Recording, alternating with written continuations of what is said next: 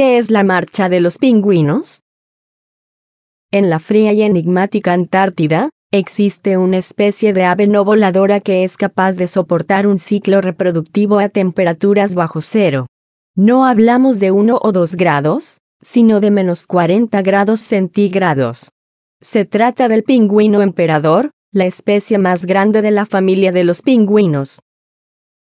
Todo comienza en el otoño, que en dichas latitudes terrestres se presenta alrededor del mes de abril. Si bien, la Antártida es un lugar frío, no suelen reproducirse bajo condiciones de frío intenso. Cada año, los pingüinos emperador regresan al mismo lugar para encontrar a los compañeros de ciclos reproductivos anteriores por medio de vocalizaciones. Si es un joven pingüino sin experiencia previa, deberá realizar comportamientos de cortejo para llamar la atención de alguna hembra disponible. Una vez que aseguran a la pareja sexual, se lleva a cabo la cópula para dar inicio a la producción de un solo huevo. A diferencia de otros pingüinos más septentrionales, los emperador no construyen nidos para colocar el huevo, pues de quedar expuesto al aire libre, la congelación del cascarón impediría su desarrollo. En vez de ello, debe ser resguardado para mantener el calor y propiciar el crecimiento del polluelo. Aquí comienza el trabajo arduo. La hembra debe entregar el huevo a su pareja masculina para que éste lo mantenga sobre los pies y lo cubra con su pliegue abdominal. Este delicado movimiento puede ser el inicio o el fin de la futura cría, pues si el huevo cae accidentalmente al suelo, la imposibilidad de los padres para levantarlo rápidamente, haría que se exponga algunos minutos sobre la nieve, suficiente para provocar una pérdida irreversible.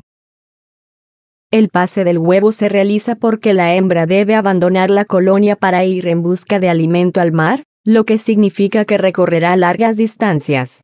A inicios de junio, el bullicio de las colonias abarrotadas de pingüinos, que anteriormente buscaban parejas sexuales, se torna más calmo con el retiro de las hembras y la permanencia de los padres protectores de sus huevos.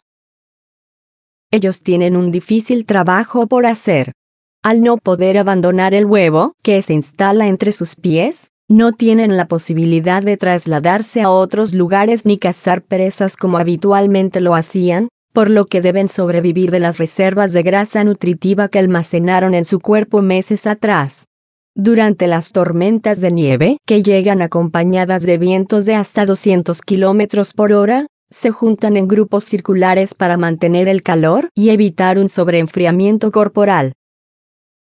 El huevo eclosiona tras 65 a 75 días y los delicados polluelos, con un peso entre 50 y 200 gramos, siguen permaneciendo entre las extremidades de sus padres para resguardarse del frío que su débil plumaje aún no puede aislar.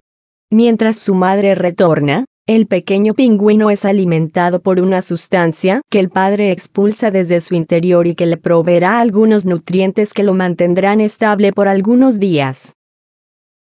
Cuando la hembra llega de su viaje, localiza al macho por medio de sonidos. Este, visiblemente más delgado, delega la responsabilidad a la hembra para poder ir en busca de comida después de casi cuatro meses, pero regresa días después para cuidar del polluelo.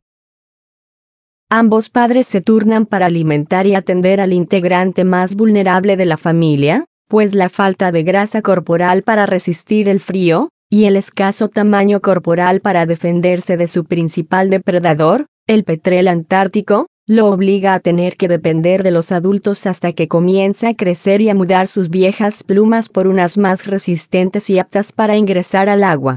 En el proceso de crecimiento, cuando los padres se alejan para buscar presas, los polluelos se reúnen para darse calor y protegerse entre ellos. Finalmente, con el nuevo plumaje crecido, las jóvenes crías que lucen de un bajo peso, se adentran al agua para aprender a cazar y comenzar su vida independiente.